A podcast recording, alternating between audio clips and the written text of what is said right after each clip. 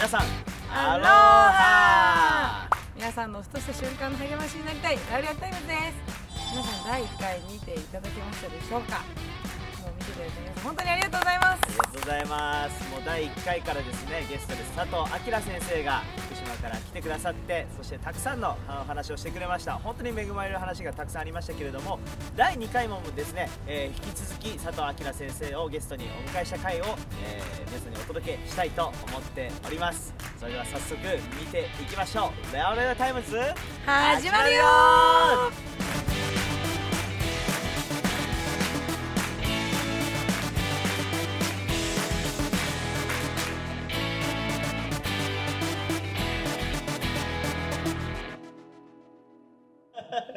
震災話すときりがない。いやーたくさんいろんなストーリーがあって、うん。えーなんかそのいろんな国に行ってる中で、あのーなんか楽しかった経験だったりとかこれは大変だったなっていう経験ありますか？もうとにかくいろんなところからきっとうちに来てください公園来てくださいってあってたくさんの国に行ったと思うんですけど大体どれぐらいの？どれぐらいに行ったかは、まあ、アジアとかもいろいろ行きましたけれども、まあ、ただ当時は、まあ、とにかく私震災1年目は教会もなくなったのでうんほとんど私キャンプ場にあんまりいなかったんですね。一日に朝とか夜とか、まあ、震災の話ばっかりしてたんですよ。まあ、ありがたかったんですよ。まあ、震災の話するのは心痛いでしょうっていう人もいるけど、私はそうじゃなかったんです。聞いてくれる人がいると慰めなんです。うんだって今時になったらまだ震災やってるのって。あの、もう卒業したらってう。ん自立したらって思う人がいてもおかしくないですよう。んだけど、一生懸命聞いてくれる人がいるっていうのは、これは大きなエールなんですよ。うんしかも海外の人が、自分の国じゃないのに、うんすっごい関心持って、うん、そうですね、例えばドイツで話したときに、ドイツ人のコレクターの人がいた。何のコレクターかというと、浮世絵の。へーそれでへー震災と浮世絵は関係ないんですが、あの、本物の浮世絵ですよ。まあ、日本に持ってきて調べたら、すごい、それほど高価なものではないと思いましたが、しかし、あの、それにしてもね、あの、私たちお茶教室も今やってるので、浮世絵とお茶は合うんですね。あの、まあ、お茶お、お茶と福島も関係あるんです。関係ない話するとね。あの、まあ、千利休が秀吉によって切腹を命じられた時に、まあ、昭安という息子を引き取ったのが福島家の蒲生氏里という武将だったんですね。うんこの人はキリシタンだった。非常に熱心な。会津若松って名付けた人です。まあ、一説によると福島っていうのもあのあの彼が名付けたんじゃないか。彼のビジョンはね進学校を作ってあの会津若松の人だったかな。みんなをキリシタンにして神に献上するというね、まあ、大体あの千利休の7人のお弟子さんのうちの5人が熱心なキリシタンで。そのうちの最初の人があの第一の鋼鉄があの蒲生氏里っていうね有名なのは八重の桜っていう大河ドラマが数年前あったんです、はいはいのよく前は修学旅行で来るもともと7つの屋根を持つ真っ黒なお城だったんですね。鶴ヶ城というんですが。でそれはまあ蒲生氏里で有名なんですけどね、うん。7っていうのは聖書から取ったって言われてるんですよ。7って完全数なの。で1週間も7日だし。それから7年の安息日だしへねーでまああのじゃあ基本蒲生氏里だから秀吉に頼み込んであの切腹されたお父さんの息子の昭安を福島に引き取っただから茶室があるんです。あの今は、まあ後で作り直された茶室ですけどもそこでお茶の世界を育んで。でこれはいろんな説がありますけど私たちも今新しい施設を作って茶室作ったんです、う。うん、そこはにあのにじり口もあってあのとにかく侍であれ誰であれ剣は置いてけん。と頭が高い頭を低くして百姓であれ誰であれ皆平等。で和菓子から食べてお茶の回し飲み。当時カトリック教会の洗礼式はブドウ酒回し飲み。そのまあのそしてパン。種なしパンあまりに似てると。じゃあ黙想して瞑想して神様にの前に心を沈めるかのようなね。私はこれはやっぱり関係があるんじゃないかなとも思ってるんですがいずれにしても福島県がなかったら蒲生氏里がいなかったらあの第一の茶人がいなかったら彼だから昭和を引き取ってそこで切れることなく表千家裏千家武者の工事三千家の世界がねあの継がれたんじゃないかなと思っているんですがここまで話してもともと何の話でしたっけ？ドドイツでお茶。そうだ。それでお茶お茶でそのコレクターの人が私にあのあのこれ本物の浮世絵だけど、はいはい。これをあなたの教会にあげたいということで何枚も預かって今額に入れてお茶教室やってたところに飾ってあるんですへね。ー。あのだからそういうね不思議な出会いあのほ元の道からそれますがこっちの小道もあっちの小道も麗しいな素敵だなって。で私は震災で一つ思った価値観の変化はこういうことなんですね。いや震災前はみんな目標を立ててそれを達成したか達成しなかったか。達成した人は成功者。うん。達成しなかったら失敗者。うん。なんだこれって嘘くさいなと思ったんです。だって震災ってそんな数式で割り切れないし。あなたの悲しみは 10g ですか？私たちの苦しみは5センチでしたとか。数式で表せないし。誰が誰より辛いとかないんですね。家族でもみんな震災の経験っては違うんですね。まあそういう中であの私たちは目標を立てて達成したかしなかったか100点か0点かってこれは嘘だなと思ったんです。まあ日本は特に完璧主義だから学校の先生も面倒くさいからかあなた5つ間違ったらマイナス5点とかね。95も当たったじゃないとは書かないんですね。だから100にしか価値がなくて、うん。いやその人は40だったのが65まで縦軸で評価したらね人と比べればそれはまだまだだというかもしれないけどあなた40だったのが65までよく頑張ったねと評価すべきじゃないって。震災っていうのはだから山のてっぺんに登ったら解決するとかっていう問題じゃなく、うん。1合目は1合目2合目は2合目3合目は3合目。なので震災の途中途中であのいや私たちはこれはもう力尽きたけどみんなでスクラム組んだ。もう絶望だと思ったけどみんなで集まってみた励まし合ってみた。というプロセスを神様は欲しいんじゃないか、うん。そのプロセスを評価してるんじゃないか、まあ、別にマイナス20点って書いて悪いってことはないんだけど、80までよくやったねって。少なくともお互い敬意を表してあなたよく生きたねってどこ地べた張って何口に入れて命つないだのって、うん。よく自分の命立たなかったねって。いやもう今は力なくて何もできなくてって。何ができるできないってもうどうでもいいあのよくあなたここまで頑張ったってよく頑張ったねってその2合目は2合目の味わいがあるし5合目は5合目です素晴らしいしまあプロセスを大事にする、うん。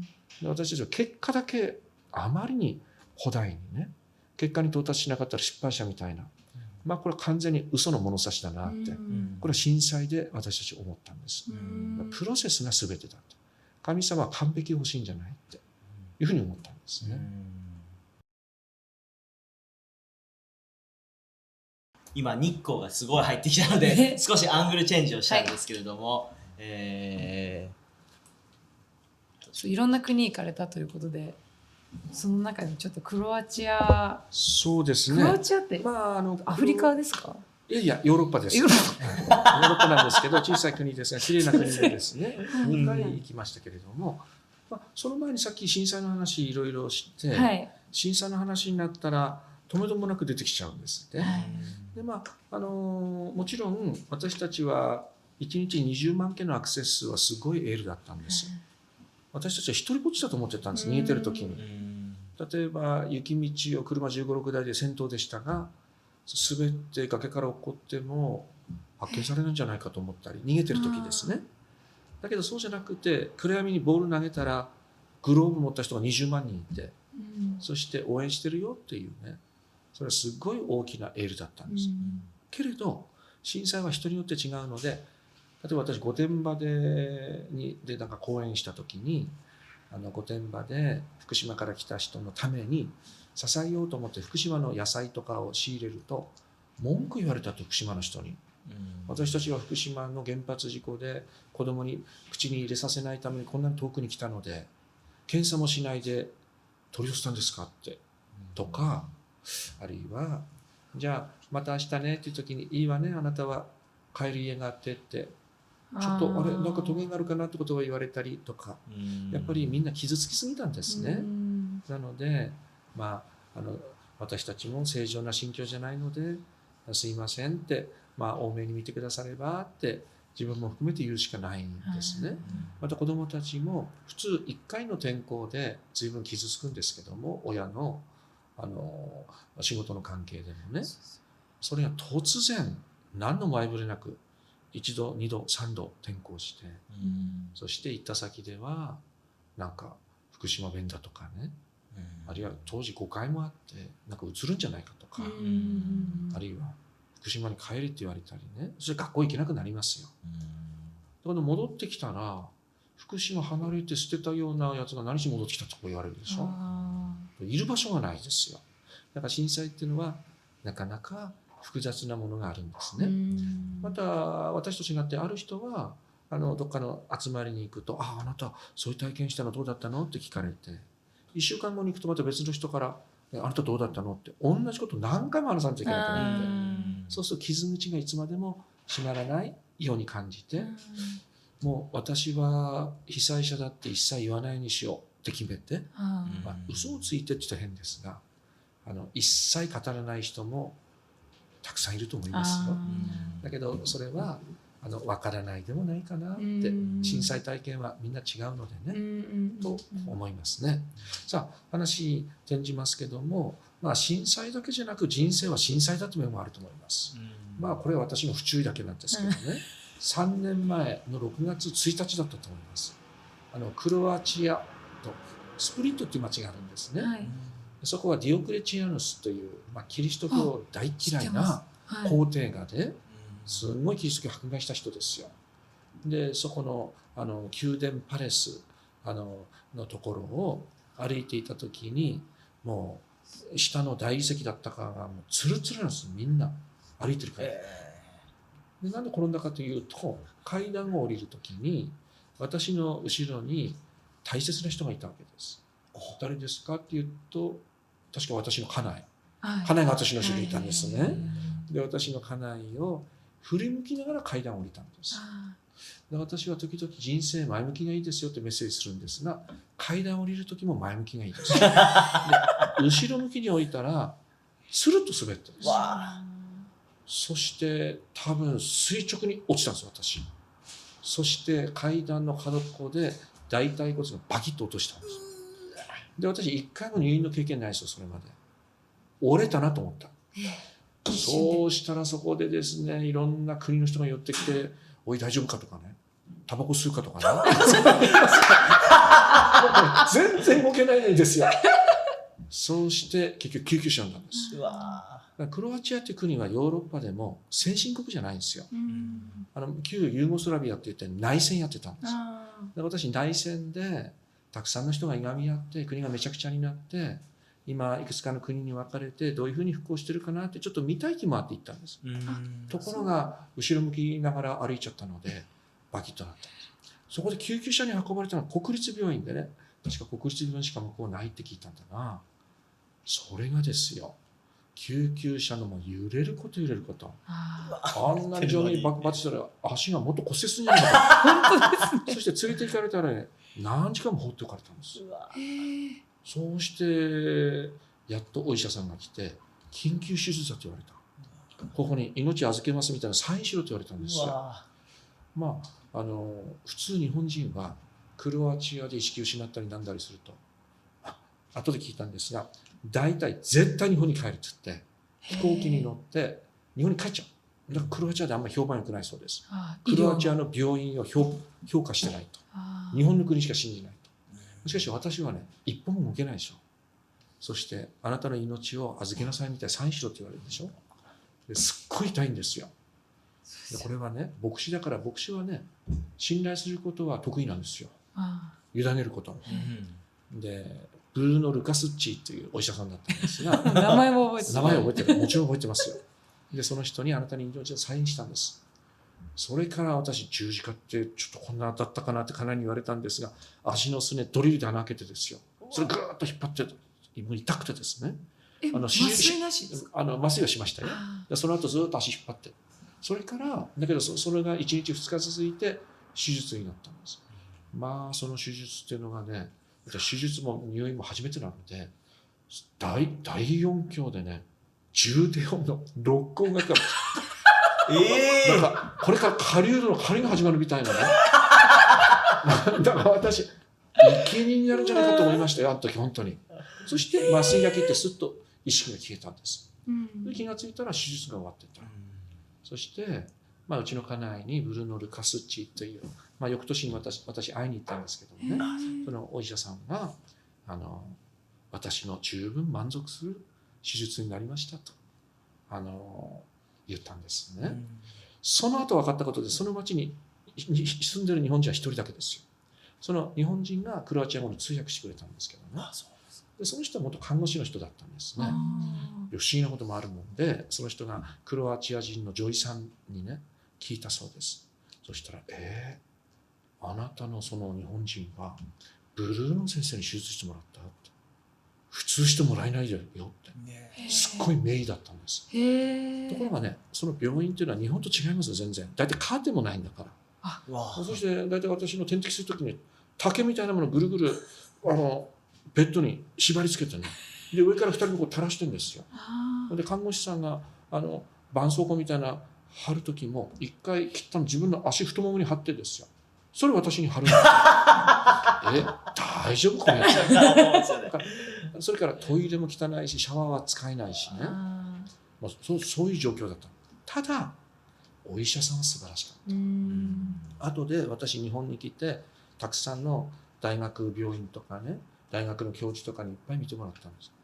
お私あの大腿骨転子下骨折っていうんですが、まあ、変な話するとあの DA PUMP というグループがあって、えーそのあリーダーのあのあイッサ。イッサっていう人がね実は私と同じ怪我を舞台から落ちて、うわそしてもう彼は二度と踊れないと言われたんですよ。それで私ネットで見た感じだとすっごいゆっさゆっさして歩いてるからそれでもよーく頑張って死ぬほどリハビリしてね戻ってきたそうです。で私もねあの手術これぐらいまであのあのガンマネイルみたいなものが入ってるんですね。31センチ入ってるんです。で横にドリルがスクリューボルトであの入ってるんですね。ところがね傷口がこれしかないんですよ。えへえほんで後でね日本に来ていろんな医学部の先生とか見てもらってどうやってこれ手術したの？であるクリスチャンのお医者さん大学の教授でしたがその人はあのまあある方が神様が介入してくださったって言ったんです。ところがそのお医者さんはこう言ったんです。いやそうじゃなくて神様が直々に手差し込んで手術したんじゃないの？って。多分私はそういうことを詳しく知りませんが本当に神様だったんだなと思ったんですよ。まあ髄液を全部押し出してスパーッと刀で切ったような大腿骨と大腿あの大腿骨とね、えーあの入れてそれバラバラになった骨を上手に元に戻してそれが後でくっつくようにしたっていうことなんでしょうね。私よくわからないけど。ところがその国はねそんなにリハビリがないんです。日本みたいに。ほんで私も寝たきりでしょ。ずーっとほぼ1ヶ月入院したんです。もう足が筋肉がペターっとハムみたいになっちゃって。ほん。で足が全然曲がらないんですよもし後で鰹節筋肉になっちゃった骨みたいになっちゃっておねおそれで私なかなか熱が取れなくて、まあ、手術の術後熱なのか、大丈夫かって。そのお医者さんは私に輸血もしたんです。白人の血。あなたはもう白人だなんて言われたんです。よ ところで私もねこれずっと寝たきりでどうすんだと。しかもあのさっき言ったように大部屋でカーテンも何もないですよ。うん。まあそれそれ楽しかったです。いろんな人が入ってきて、うん。向こうの国明るいので私もクロアチア語もさっぱり分かんないので見よう見まねで覚えてね。あのあの適当な 簡単な「おはようございます」とか単語を話すのしかなかったんですけども、いつまでもこうしてるわけいかないなって。で日本の国に手術して戻るってこんなに大変なのかと思った。許可が下りないですよ。大体日本の病院は海外で手術した人あんまり受け入れたいと思わないんです責任がねいろいろ。どう手術したか分かんないから。そして例えば私が飛行機のじゃあチケット取って海外の保険といろいろやり合ってじゃあ帰れるかってそうもいかないんです。あのコペンハーゲン経由で私結局帰ってきたんですがコペンハーゲンの空港を管管轄してるなんかお医者さんみたいな人がいてその人の許可も必要なんです。なるほそうするとね結局日本の大学病院に入るってなんとか手続き取ったんだけど結局入れなかったんですがでもそれ手続き取ってこのブルーの先生の許可で取って中継地点のあの空港のお医者さんの許可取らないと。これが相当大変だった。でも何回もチケット取ってはダメになり取ってはダメになり私も寝たきりでね。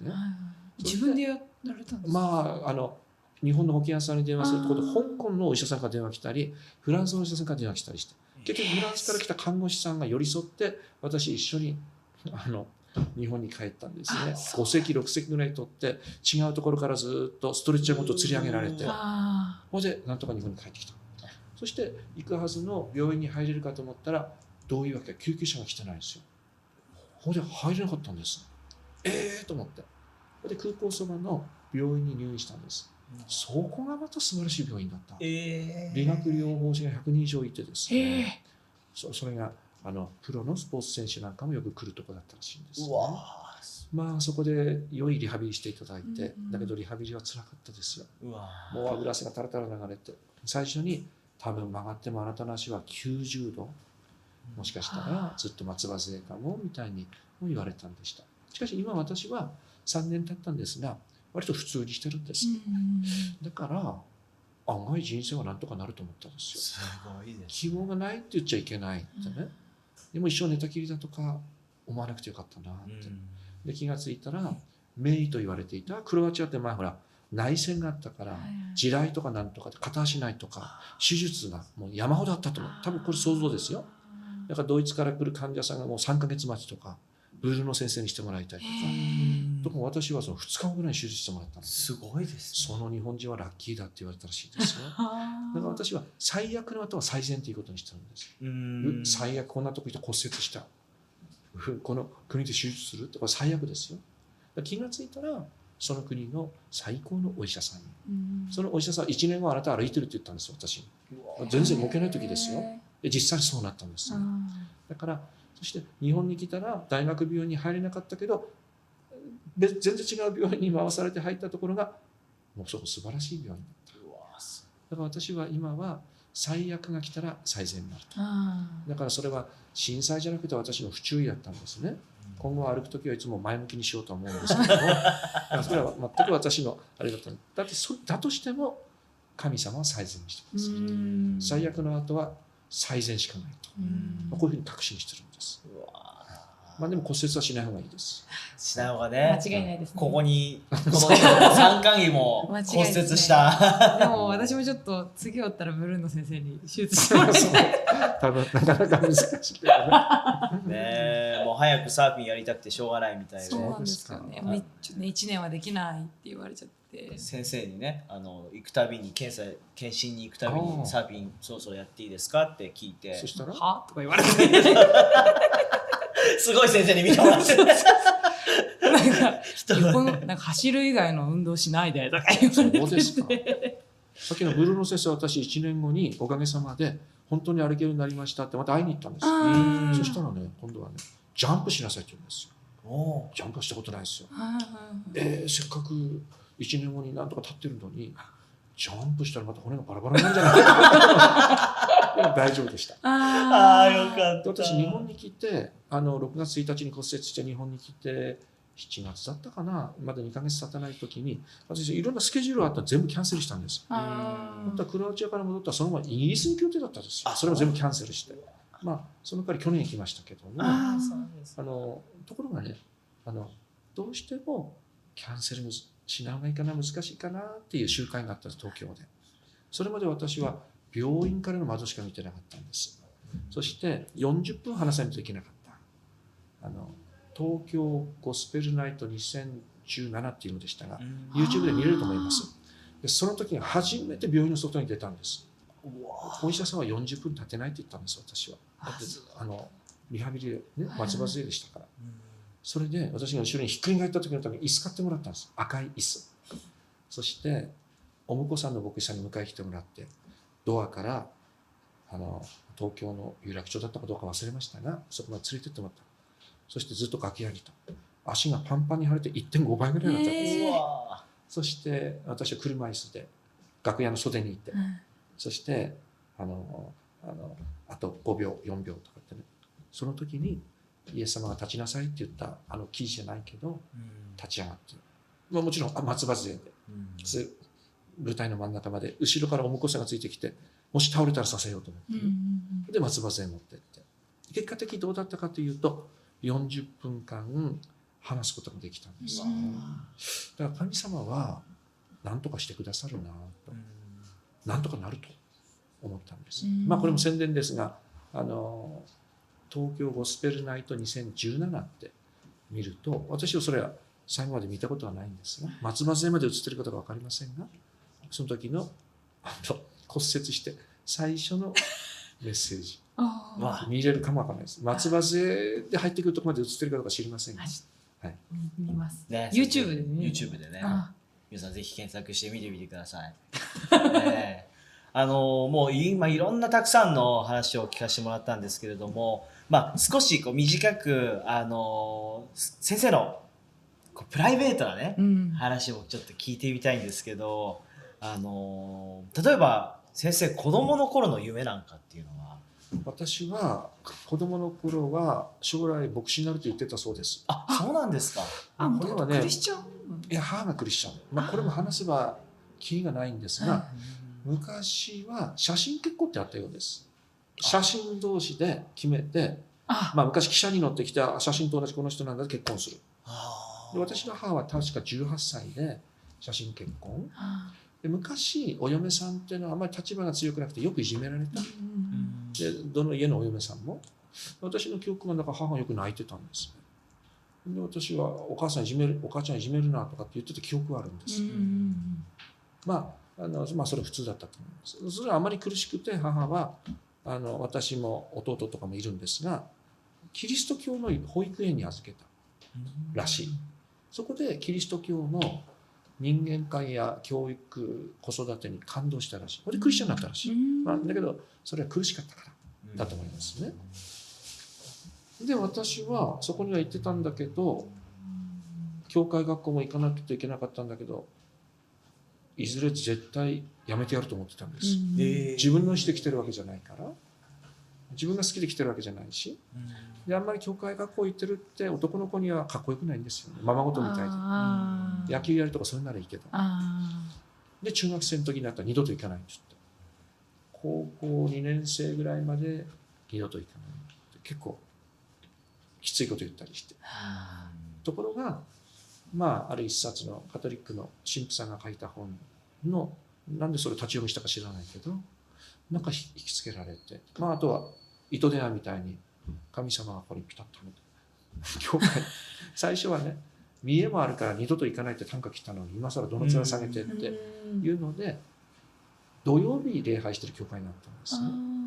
そこに行ったりして。だからまた糸電話みたいな。そうそこじゃなくて、幼い頃から行ってた教会行くべきじゃないかとなぜか思った。思ったものは思った。でそこの教会に行って椅子に座った瞬間に電気に打たれるような感じがしたんです。牧師になるって。牧師どころか信仰も持ってないし、宣伝も受けてないし、牧師が何してるかもあんま知らないですよ。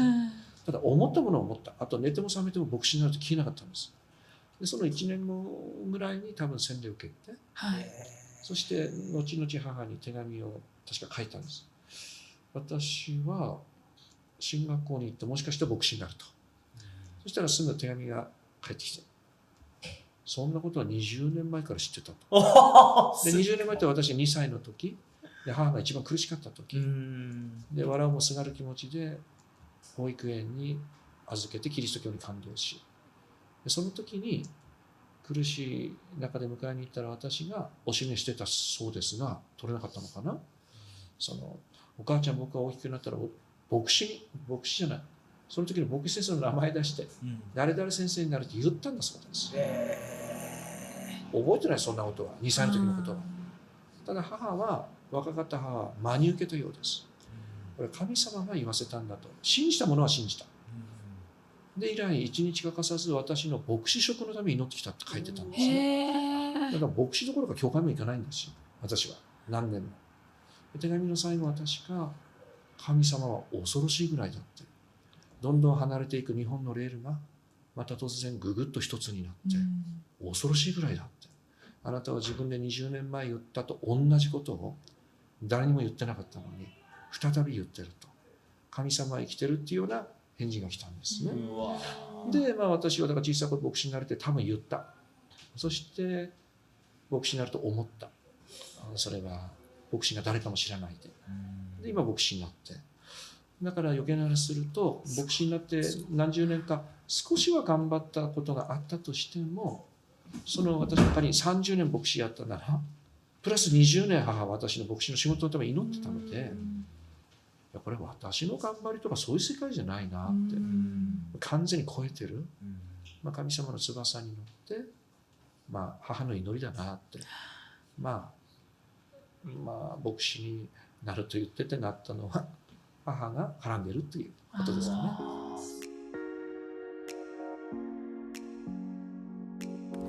佐藤先生ありがとうございました。えー第2回の放送も皆さん見てくださってありがとうございます、えーまたたくさんの佐藤先生のお話からですね、えー励ましを受けたと思います。そしてですね Laule'a Times からお知らせがあります。はい、えー Laule'a Times は、えー第1回第2回で今回放送してきましたけれども Laule'a Times の放送予定は第2週と第4週の水曜日夜7時からの放送を予定しております。なので次回の第3回目の放送は11月の25日夜7時からになります。はい、そして、えー次回の放送もですね引き続き佐藤先生が来てくださったゲストの回になります、えー次が最後になると思いますけれども次回も皆さん楽しみにしていてください。というわけで、えー今日はここまでです。また次回の放送で。お会いしましょう。God bless you! バイバイそうか。アロハだったね。一回目はアロハだったね。確かに。終わりもアロハで終わったっけ、ね。アロアロハ。アロハ